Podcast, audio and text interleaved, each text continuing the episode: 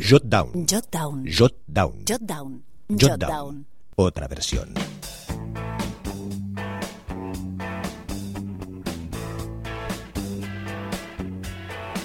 Ya sabéis los seguidores de Shutdown que nos apasiona el cine, de hecho no nos perdemos ni una película de la cartelera.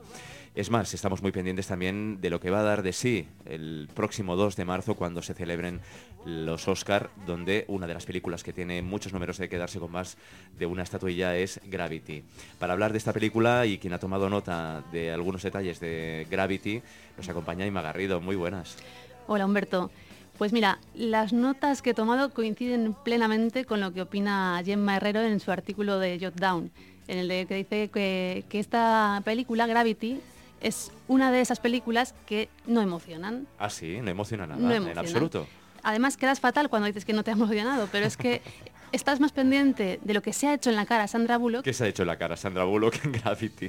Pues mira, se ha tocado la cara hasta tal punto que hay una escena en la que llora, entonces la lágrima te viene a ti, ingrávida, redonda, la quieres tocar, pero es que te das cuenta que ella no arruga los ojos. Es increíble. Entonces, bueno, pues estoy pendiente de la cara de Sandra Bullock que de lo que quiere contar el director en la película.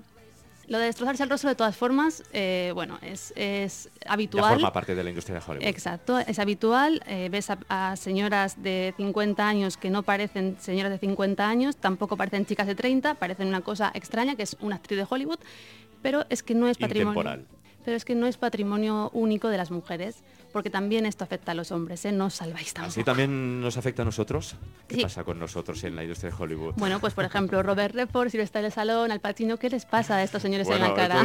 hace mucho tiempo que no se hacen mayores. Entre todas estas personas, actores que se tocan la cara o recurren a la cirugía estética para parecer más jóvenes, también es cierto que tenemos a gente, actrices que no se retocan y bueno, pues eh, que defienden su edad y que lo que son lo aparentan y punto y no pasa nada.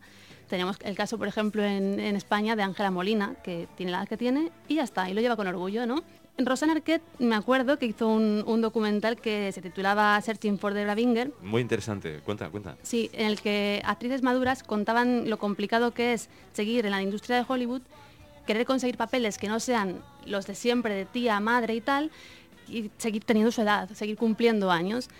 Expresan, por ejemplo, eh, que tienen temor a envejecer, ¿no? Y que, bueno, pues que al pasar la edad por su cara, pues dejan, o sea, la, la industria las aparta. Bueno, de hecho, la industria de Hollywood creo que es tan cruel en este aspecto que descarta a actrices y actores que, que no quieren seguir eh, de forma natural su, su físico y su rostro y- que quedan descartados incluso en, eh, muchos castings para, para actuar en películas. Hay actrices y actores que pasan por el aro y hay otros que se resignan a recibir siempre papeles de madres o tías, como recuerda Whoopi Goldberg.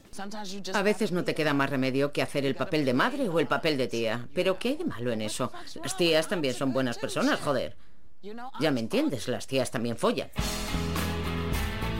Jot Down. Todo depende de cómo vivas.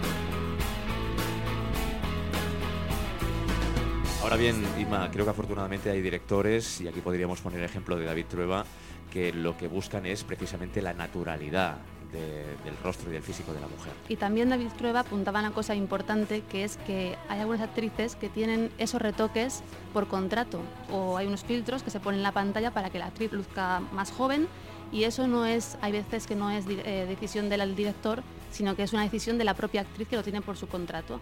Eh, también recordaba Trueba que esto de retocar tampoco es nuevo, ¿eh? Venimos, venimos de antaño ya, ¿no? Con el tema de la edad.